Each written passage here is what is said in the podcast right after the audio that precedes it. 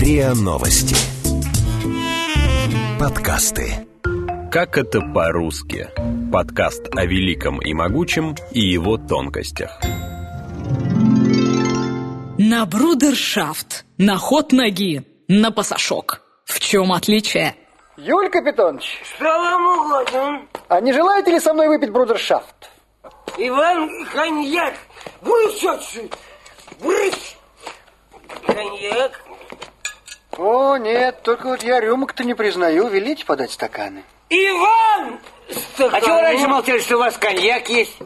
Сколько драгоценного и потеряно зря. Вот сейчас Паратов его и прикончит. Пить на брудершафт. Что-то в этом, безусловно, есть. Правда, не всегда тот, кому это предлагают, счастлив выпить. А куда деваться? Традиция же. Откуда в русском языке это на брудершафт и что это вообще значит? Ребята, давайте выпьем за нашу дружбу. Умница. А? Умница. Давай. Красиво говоришь. За Умница. дружбу. Ты прирожденный оратор. Подвинься Ладно. Прирожденный Давай, давай оратор. сфотографируем, э, взвесимся на брудершафт, а? Правильно было бы говорить «выпить брудершафт» без предлога «на». Но в русском языке это устойчивое выражение закрепилось именно в таком виде. Брудершафт – это немецкое слово, которое переводится как «братство». Смысл традиции кроется в этимологии, происхождении слова. Bruder – это брат, Schaft – ручка, рукоять. Выпивающие поднимали бокалы, переплетали руки, согнув в локтях, и одновременно выпивали содержимое. Делать все это нужно было, не отрывая друг от друга взгляда, и обязательно до дна. После этого участники считались добрыми приятелями. Иногда в конце ритуала символически целовались. Я тебя поцелую. Потом. Если захочешь. У поцелуя было вполне практическое назначение. Традиция зародилась в средневековой Европе. Изначально на брудершафт пили воины и государственные деятели. Совместные застолья в те времена часто использовались для того, чтобы незаметно отравить врага или конкурента. Во время поцелуя недоброжелатель сам рисковал отправиться на тот свет, приняв яд с губ жертвы. Так брудершафт стал некой защитой от покушений. Кстати, по одной из версий, традиция чокаться имела такое же назначение. Во время застолья с силой бились кубками, напитки смешивались, а значит, в случае заговора отравились бы все. Я говорю, они свои, к сожалению, нет. Столичные. Пейте. Отведай ты из моего кубка. Зачем это? Отведай. Вы думаете, что я хочу вас отравить? Дорогой Иван Васильевич, у нас это не принято. И кильками в наш век отравиться гораздо легче, нежели водкой. Пейте смело. Сегодня обычай пить на брудершафт в целях защиты никто не использует, но изначальный смысл сохранился. Окончательно закрепить дружеские отношения. Не пьющие, кстати, могут не отказывать себе в этом ритуале. Какой напиток в бокале, совершенно неважно. У меня с алкоголем разговор короткий. Я его не, ну, не- не- очень люблю, ну, пил, но не но люблю, но немного пью его. Но пью. Традиция стала частью классических свадебных церемоний. Считается, что жених с невестой обязательно должны выпить на брудершафт, после чего молодожены бросают пустые бокалы через левое плечо. В Германии среди студентов этот обычай сохранился. И сегодня в барах и пабах не забывают о датстринкен. Так называют питье на «ты». Переходить на «ты» после выпитых на брудершафт бокалов обязательно. О традиции знали еще наши классики, так как получали образование обычно за границей, часто в Германии. Возможно, так брудершафт и завезли в Россию. Например, Лев Николаевич Толстой в повести «Юность» писал Барон Зе в это время беспрестанно подходил ко всем гостям, которые собрались в гостиной, глядя на суповую чашу и с неизменно серьезным лицом говорил всем почти одно и то же. «Давайте, господа, выпьемте все по-студенчески круговую, брудершафт, а то у нас совсем нет товарищества в нашем курсе». В русском языке устойчивой стала и фраза «Мы с вами на брудершафт не пили». Встречаются и другие ее варианты, но смысл всегда один. Если услышали подобное замечание, значит ваше поведение посчитали чересчур фамильярным, развязным, понебратским или даже попросту откровенно хамским. Стоит вернуться к уважительному деловому тону. А, простите, а вы... Вы тот самый кот, что садились в трамвай? Я. Приятно слышать, что вы так вежливо обращаетесь с котом. Котам обычно почему-то всегда говорят «ты», хотя ни один кот никогда ни с кем не пил брудершафта.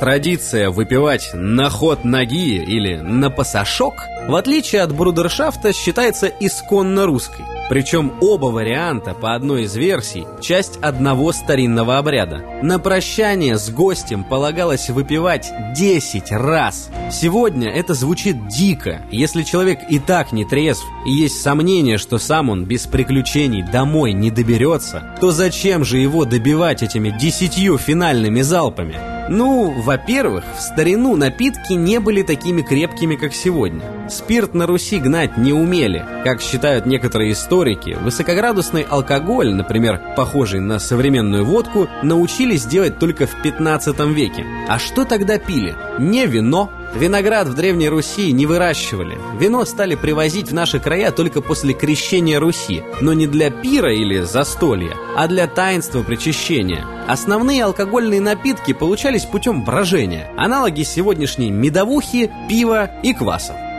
Я там был, мед пиво пил, а еще березовица из перебродившего березового сока и буза из зерновых культур, пшеницы, проса, кукурузы. В среднем крепость таких напитков была в пределах 4-7 градусов. Во-вторых, сам процесс распития горячительных тоже отличался. Чарку с напитком передавали из рук в руки. Один человек делал пару глотков и передавал следующему. Особо не напьешься. Так что задача была не напоить на дорожку, а убедиться в относительной трезвости гостя. Если на любом из десяти этапов покидающий застолье хмелел, пропадала ясность ума или появлялась малейшая нетвердость в ногах, его никуда не отпускали и обязательно оставляли ночевать у себя. Если испытание пройдено, значит, ну, не так уж много было выпито за столом, да и товарищ крепкий, доберется до дома, ничего с ним не станется.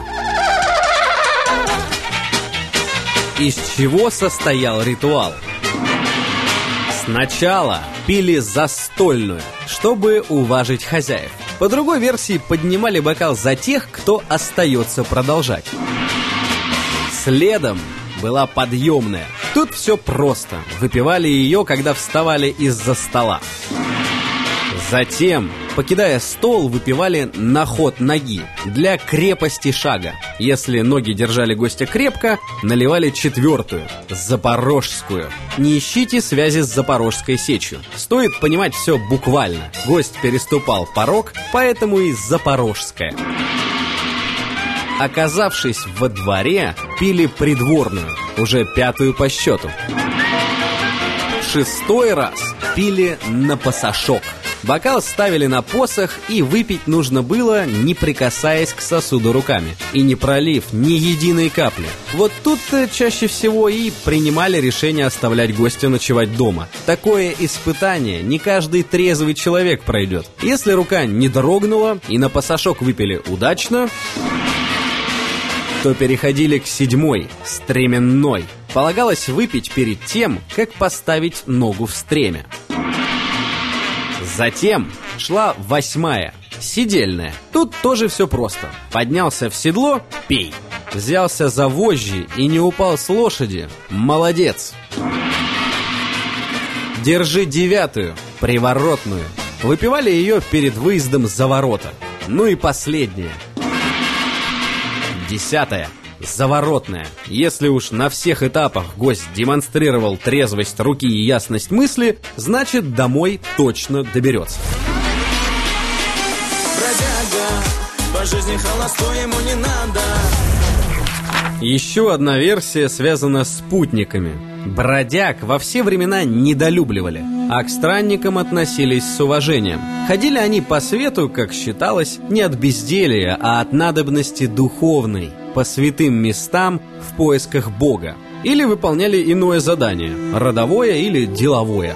В любом случае, цель уважительная. Странники зачастую путешествовали с посохом. Это и опора в длительных походах, и инструмент, и защита. После небольшого отдыха или даже переночевав, хозяева, провожая, угощали гостя на дорожку. Обычно чарку в прямом смысле ставили на посох.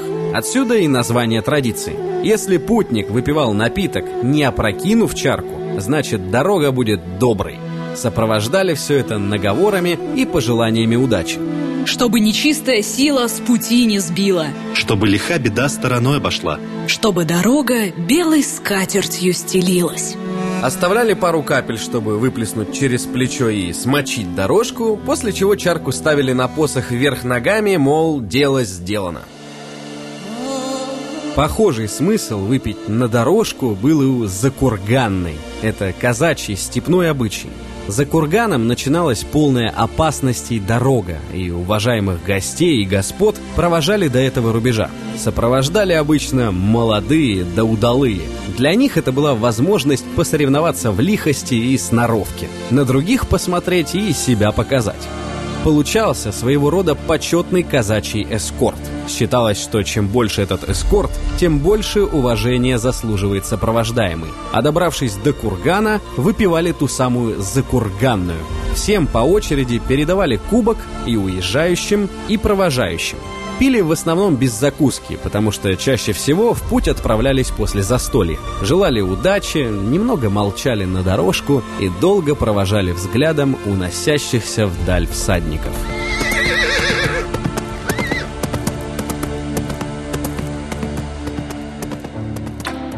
И на пасашок, и на ход ноги, и закурганная. Все они выпивались не для того, чтобы захмелеть, а в качестве ритуала. Призвать удачу, чтобы путь был легким и безопасным. Кто-то считает, что это мудрый обычай, кто-то, что пустое суеверие. Сегодня эффект от этой традиции скорее обратный. Фразы стали простым поводом налить уходящему в догонку, отчего тот еще больше захмелеет, и риск найти приключения по пути домой только увеличится. Ну что, смену сдал, смену принял? По 50 грамм на дорожку. Не-не, водки ни за что. Не-не. Че, снова трепер?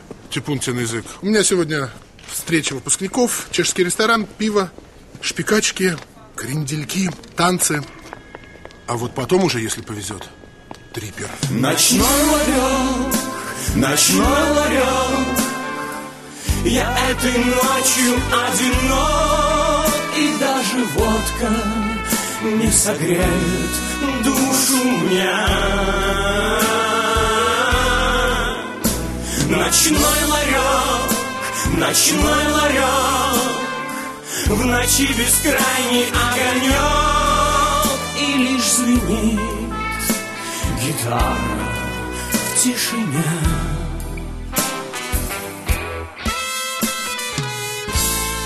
Вы слушали эпизод подкаста «Как это по-русски».